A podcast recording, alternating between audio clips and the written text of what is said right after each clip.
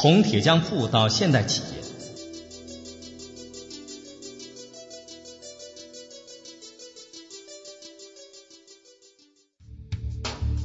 企业家档案：鲁冠球，浙江省萧山人，早年曾因家境贫穷而初中肄业，现任万象集团董事局主席兼党委书记。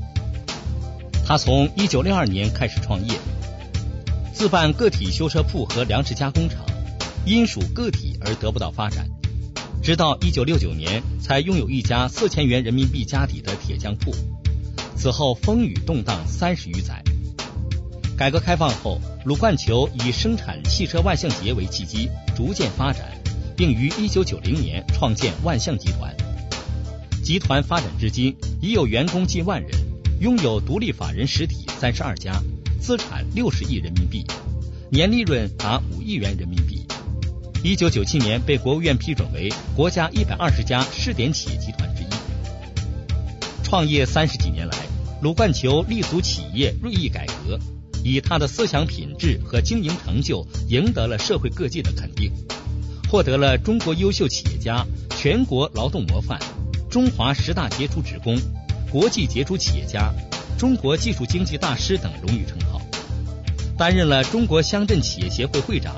中国企业联合会和中国工业经济联合会副会长，浙江省企业联合会和企业家协会会长等职。二零零一年，鲁冠球以四十亿元人民币的财富列为福布斯中国大陆一百位首富排行榜第七位。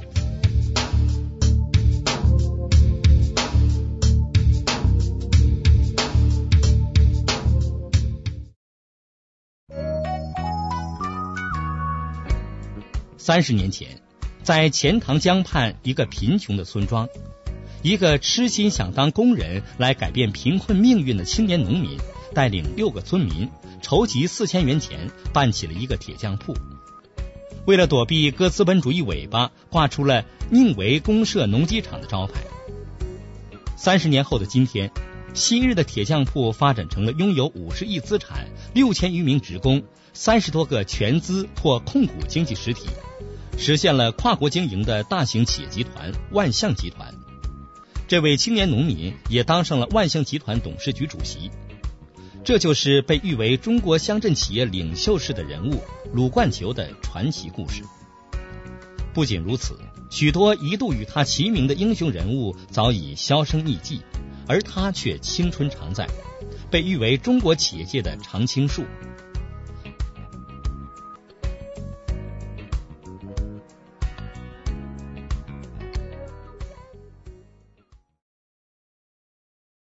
万象集团是中国乡镇企业一个成功的典型。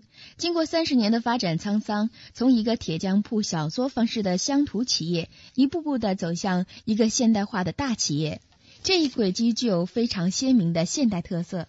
从有关资料中，我们得知，万象经过十次改名、五次大的结构调整、四个发展阶段，实现了四次飞跃。我们觉得，在每一个发展阶段，您似乎都有一个灵感。我们想知道这个灵感从何而来，比如您为什么要搞承包制？为什么要搞总厂？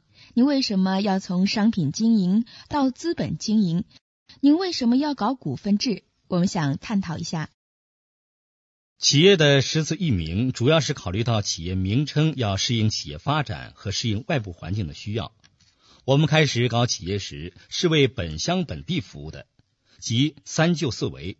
也就是就地取材、就地加工、就地销售，为农民、为农村、为农业服务。那个时候别的企业不能搞，因此搞个宁为公社农机修配厂。那后来搞万象节了，因万象节不是为本地服务，它要为大工业服务。那农机修配厂的名称与做的产品不相适应了，所以要改为宁为万象节厂。后来产品市场逐步延伸开去，延伸到全国去了，这就改为杭州万象节厂，这也是为了扩大市场的需求。原来的思路就是这样考虑的。后来的万象节总厂设置，则是管理的需要，因为生产力发展了，一个一个的行业多起来了，一个一个的厂多起来了。浙江万象机电集团的名称，是因当时报批集团。呃，就是要有知名的产品，产品是机电产品，故为之其名。但总厂的管理与集团的管理那是两回事儿，是生产力发展的需要，也是管理的需要。现在改为万象集团，它是产业多元化的需要，因为它不是单纯的机电产品了，也就是生产的实际与牌子相适应，也是走向世界的需要。说到企业的四次飞跃，这是体制机制改革的需要，要不断突破改革及改革束缚生产力发展的体制的需要。当生产关系的外壳容不下生产力的内核时，就会产生飞跃了。开始时，我们的企业是乡办企业，实际上是乡政府的附属机构。那个时候，企业没有自主权。后来通过承包以后，我们争得了一个企业的自主权，因此企业就进一步适应了市场的需要而开拓发展了。承包的目的是责任制，承包的优势在于我们可以马上根据市场需要来决策。决策的时间缩短了，竞争力增强了，所以我们通过承包以后，第一年企业产值利税就翻了一番多，这应该说是一个飞跃。第二次飞跃呢，主要是搞了股份合作制。为什么要搞股份合作制？因为当时搞承包以后，承包责任制虽然落实了，积极性虽然调动起来了，但时间一长又产生了问题，产生了职工离心离德的负面作用。员工的主人翁意识淡薄了，承包人与员工产生了矛盾距离。我是为承包人在干，承包是你们几个人的事情，不是大家的事情。就是主人翁的意识受到冲击，时间一长，企业生产就要受到影响。于是，我们又坚决的搞了股份合作制。股份合作制以后，大家都成了企业的主人，这又是一个飞跃。实现集团化这个飞跃是产业多元化的需要。那个时候，我们兼并了八个厂，这些就要通过集团来管理的。但后来产业多元化仅仅通过一个集团来管理还有问题，有一定的困难，那就进一步发展到资本经营阶段，搞股份制上市公司，用资本经营来管理，这又是一个飞跃。您当时为什么想搞上市公司？人家搞上市公司是为了融资，不知道万象的目的是什么？这种说法我认为不一定对。其实像我们这种有规模、有信誉的企业，用银行的钞票最合算。还有，国有企业搞上市公司是为了解决机制转换、政企分开问题，而这些问题呢，我们早已经解决了。所以我搞上市公司，我主要是从这几个方面来考虑的。第一个方面呢是与国际市场接轨，国有企业与我们搞上市公司是两码事儿，因为我们早已政企分开了，而国有企业是想达到机制转换、政企分开的目的，而我们的目的主要考虑的是企业如何与国际接轨，如何建立规范化的现代企业制度，因此我们搞上市公司是为适应国际化打下基础。通过股份化、规范化，使人员素质方方面面都能提高。因为企业上市了、规范化了，社会各界方方面面都要来监督，人员素质方方面面都得提高才行。这是一种锻炼人的境界，也是自家压力。与国外搞合作、搞合资企业，我认为也要做到缺什么补什么。我们现在缺什么呢？主要还是缺先进技术，缺规范化的管理。不是缺资金，缺市场。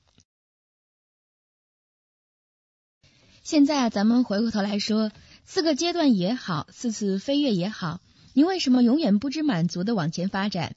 比如说，那个时候您是宁为公社农机厂，后来怎么会想搞一个万象节，搞一个主导产品？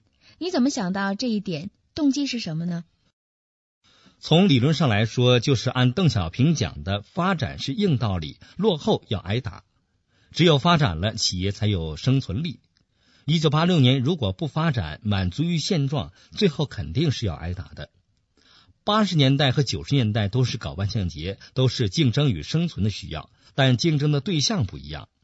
比如说，一九八六年的国务院机电出口办的副主任到萧山来，那个时候我们萧山最好的是万达公司。他生产的是五金工具，年创汇四百万美元；还有一家是万兴公司，生产的是弹簧垫圈，年创汇三百多万美元。而我们万象那时候仅年创汇二百多万美元。去年我们万象年创汇超过五千万美元，他们两家也超过了一千万美元。为什么我们发展快一些？主要靠的是我们向产业多元化方向发展。我认为创业始终要有一种危机感，用危机感来鞭策自己。平常说人要有所作为，而一个企业家的作为就是多生产市场需要的商品，就是把企业搞大。把企业搞大，就是要多搞市场需要的商品，搞大以后才能更好的规避风险，都是为了竞争的需要，都是发展的需要。过去乡镇企业靠船小好掉头躲避风险，但经常掉头就不能前进了。现在我们搞大了，又要考虑大的风险，因此我们实行的是大集团战略、小核算体系。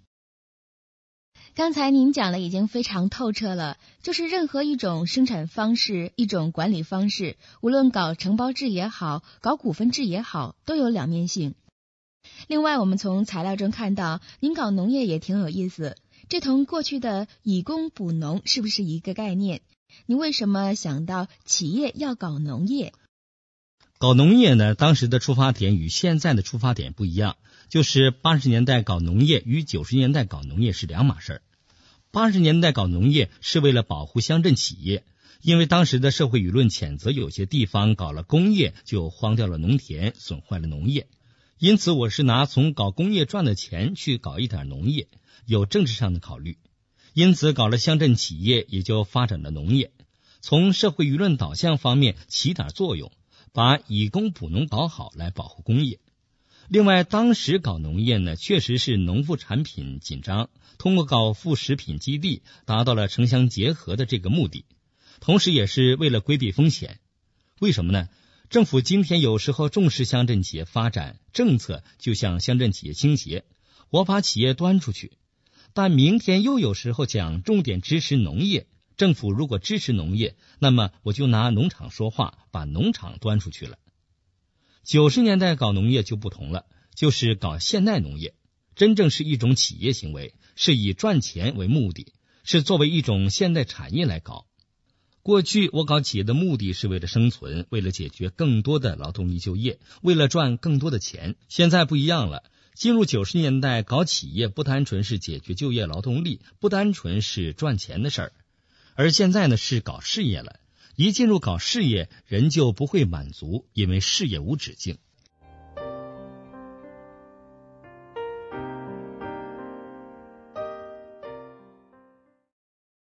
最近这一次万象集团的资产重组非常精彩，集团所属的前朝股份有限公司收购了集团内其他三家绩优工业企业，其出发点和目的是什么？目的有几个。一是呢，资本管理的需要，要解决管理幅度的问题，因为集团所属企业多了以后就管不过来，是管理幅度要合理的问题。现在已经有七个企业归前朝公司了，今后还打算逐步归进去几个，就是凡与工业相关联的企业，所有的工业资本都向它集中。那么今后资本管理，我管理工业这一块，只要管好前朝就是了。工业资本集中在前朝这一块，这是管理的需要。第二就是整体企业形象发展的需要，因为前朝是一个上市公司，其好坏对整个集团影响较大。把优良资产向它注入，企业形象好了，则股票就升值上去了。这次在没有收购之前，前朝每股只有八元或九元，到收购以后，每股升到二十元左右。第三个目的呢，利用前朝上市的机制，扩大它的股本，把它的规模做大，这也是竞争的需要。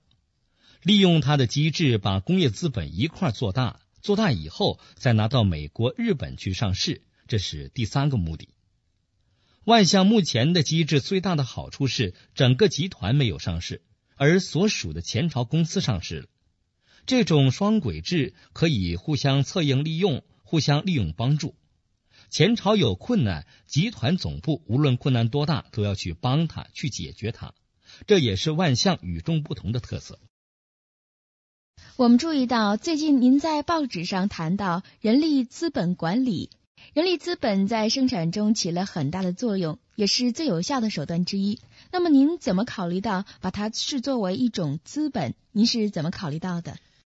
按生产力发展的角度来讲，我们搞企业的就是要抓住三个本：一个是人本，第二个是资本，第三个是成本，尤其是人本。人本管理的事情很多，我们在实践中感到，同样是管企业，让不同的人去管，其效益大不一样。我有一个鳗鱼厂，搞了八年就是搞不上去，后来换了一个人就有钱赚了。你说这是不是人的因素？我们前朝公司的前任经理因为文化程度较低，我交给他的时候利润很好，他接手一年下来却走了下坡路。后来我换了一个总经理，文化素质较高，上任以后一年比一年往上走了。从这些实际情况看，政策没有变，什么东西都没有变，就是人换了。所以说，人的因素第一，人是最重要的资本。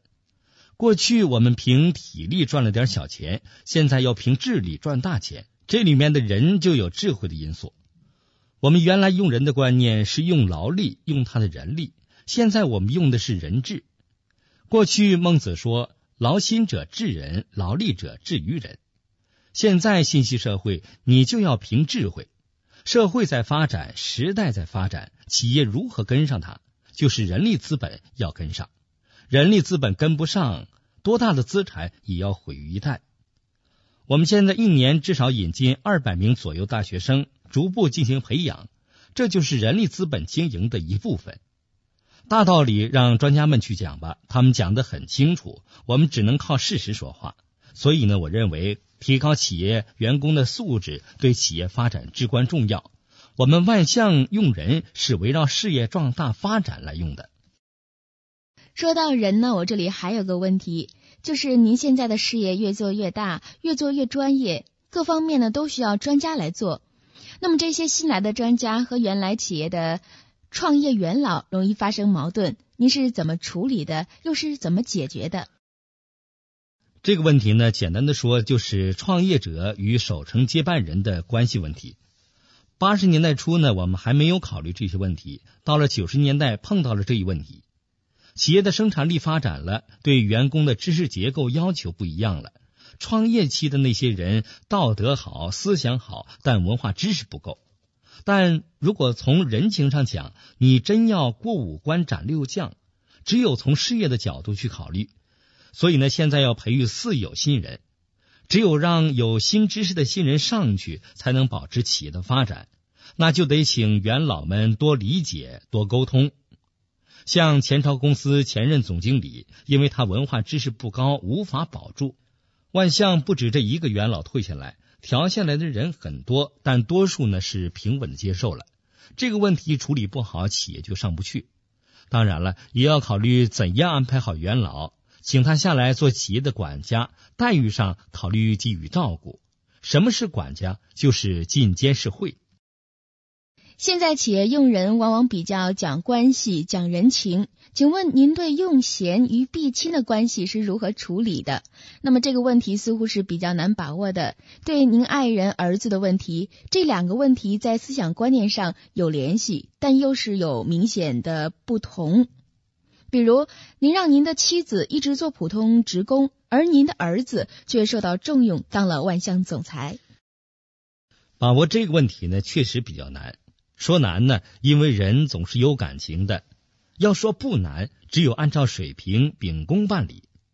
比如说，前朝前任总经理是我表兄弟，让他下来了，老一辈人那边过不去，他们都要围攻我了，那怎么办呢？但为了搞好企业，我只有秉公办理，能胜任工作就保住他，不能胜任只好让他下来，这是个标准。如果考虑这个问题，考虑那个问题，那就无法搞好企业。我用人的原则是，既要任人不为亲，又举贤不避亲。用贤就是用贤，只有按三个有利于的标准来衡量。至于用家人问题，关键是看他胜任不胜任。有没有这个能力治好这个企业？只有看实际效果，这是真理。下面想问您一个问题是，呃，常青树何以常青这个问题，就是万象从开始到现在的发展轨迹中，我们觉得您每一个决策都是领先一步，但领先一步风险是最大的。但是您为什么每一步都能成功？您怎么评价摔下马的这些人？又是怎么评价自己这几年走过的历程？摔下马这个原因是多方面的，我的大环境可能比他们要好一些。如国有企业有机制问题，我的机制比较好，干起活来呢比较自由。但是关键还是要看自己，要发展就要做出牺牲，肯定要把自己的目标定高。如果目标定的低，那你就不求进取了。开始我们搞企业是为了生存，如始终把目标定在生存上，则小富即安了。这样跨不出大步，往往就失败了。至于跨多大的步，实际上是一个定位的问题。定位呢，就是要把握好度，要逐步定位，循序渐进。开始我们是搞汽车配件的，那个时候正是面临汽车组装热，而我没有去跟风，而主要是实事求是，根据自己的能力、自己的整体素质来考虑，老老实实的做万向节。如果超越了自己的能力，就注定要失败。什么东西都有一个度，关键这个度怎么来把握？为此，我们万象设立了一个发展部，来专门研究论证项目，实事求是的把好关。人无远虑，必有近忧，所以我们在定目标时，一定要做到量力而行。定目标就是一个度，度就是跨越的距离。但是我们感觉到您现在跨越能力是越来越强。回过头来看，十年以前绝对没有像现在的跨越能力，像现在的距离，当时肯定是跳不过去了。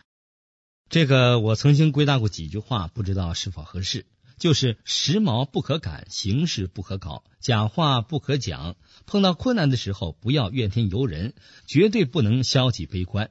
自己的路自己走，自己的梦自己圆。好的时候呢，要三思而行；困难的时候不能自卑，有成功也有失败，要自己调节。我呢也曾经碰到过大的挫折，有一次是职工六个月工资发不出，有的企业搞不上去，处于亏本状态，由此进行自我调整。七十年代搞轴承，没有这个能力就失败了，那就给调整过来。现在我在决策第二个项目。但自去年开始，考虑到目前始终还在徘徊之中，一个就是搞电厂项目要五十亿投资，搞电厂风险小，回报慢，投入大；一个是搞汽车项目，这个项目搞上去效益高，但风险大。现在我反反复复的在研究比较，关键还是要多学习、多看书，方方面面多听，你的知识就丰富了，决策能力就强一点了。这就是读万卷书，行万里路，交万人友，创万年业。书是知，行是实，知与实要通过人来融通。现在我回想起来，过去有两个决策做得相当不错。第一件事呢，就是不做金钱的奴隶。到现在为止，全国上市公司已经超过六百三十家了，而只有我们一家有职工持股会。一九九三年，我们前朝股票开始上市，有职工股三百万股，一元钱一股，可以由个人购买。那个时候的职工股是一元钱一股，一上市就有九元或十元了，大家可发财了。按理说，经营者可以买的最多，而我首先不给金钱所迷惑，不做金钱的奴隶，我自己首先放弃。为何不买？因为当时我做决策时考虑到有几个问题，就是拍不下来。一是卖了以后怎么分？首先，我们公司是改造出来的，上市公司是经过资产重组，从集团中分离出来的，其员工分配怎么分也不公平。其次是股票上市之前，社会上有许多人向我要购买，很麻烦。最后是从深层次方面考虑的。职工买了股以后，当时以关心企业为目的，而实际恰恰相反。个人持股后，股市好了，职工心里很安定；股市不好，职工就离散了，搞不好反而影响职工的凝聚力。为此，我在思想上定下来不卖，并想把员工的股金集体买下来，建立职工持股委员会来管理职工股。但这个意见当时国家省证券委不同意这样做，因此我马上把自己决策不下来的事儿向省级领导做了汇报，获得到他们的全力支持。到现在为止呢，全国上市公司已经超过六百三十家，只有我们一家有职工持股会，从而使职工股没有认购到人，使我的决策梦想成真。第二件事呢，就是关于明溪乡镇企业的产权问题。按当时的文件精神，乡镇企业百分之五十的产权归乡镇政府集体所有，百分之五十归属企业职工集体。归企业这部分之中的，其中企业的百分之五十资产可以百分之七十量化到职工个人。那个时候，万象有五亿多资产。为此，我们专门进行研究讨论量化不量化、分与不分的这个问题。分大家都拿到了，皆大欢喜；不分。人家都在分，我们怎么搞坚持？权衡利弊，分的最大害处是分了，现在的人能分到，后来的人怎么办？而企业要生存发展，主要是靠后来的人，所以我们决定不分。现在看来，这个决策也是正确的。萧山有三千多家乡镇企业，真正没分下去的，大概只有我们一家。而那些分下去的企业，今天有许多已经变成个体了。这些决策无疑是很正确的。您是怎样悟出道理的？有人说您悟性好，决策才准。您现在的决策是靠个人还是靠集体的？我常用是按《孙子兵法》的“知己知彼”和“自知之明”这两句话来提醒鞭策自己来处理信息的。现在的决策主要是通过发展部了解方方面面的信息，构思成熟了，再到中层干部讨论，最后呢由董事局拍板。总的说，在决策之前，我要多听，多与人交谈，听了以后多方面分析，然后做出决策。这个我在实践中总结出了四多，就是多听则明，多看则清，多思则真，多干则成。但是更重要的一条，要使事业成功，一定要有牺牲精神。这种牺牲精神和奉献精神，不单是时间的问题，要方方面面做出努力。现在我们的工作采用的是五天制、八小时制，但像我是根本不能计较工作时间的。现在我是两个不够，时间不够，知识不够。请您谈谈，随着企业的发展，作为企业家本身的角色如何转换？也就是，请您谈谈企业家在不同时候的角色定位问题。按照企业发展四阶段，我有四步定位。第一步呢，就是管产品生产。当时是市场商品短缺，把工厂里的产品做出来，把产品推向市场。那个时候，只要解决技术问题，把产品做出来，推向市场就可以了。第二步是管产品经营。进入到了八十年代之后，正值改革开放之际，就是要抓产品经营，抓推销员，这就要研究市场。到八十年代后期，搞成集团的时候，就开始搞资本经营了，这是第三步。现在就要搞人力资本经营，管人经营人了，这是第四步。现在我主要考虑选用公司领导人选，只要人选好，就能产生效益；物色不好，就亏本了。所以，我现在去管人了，经营人了。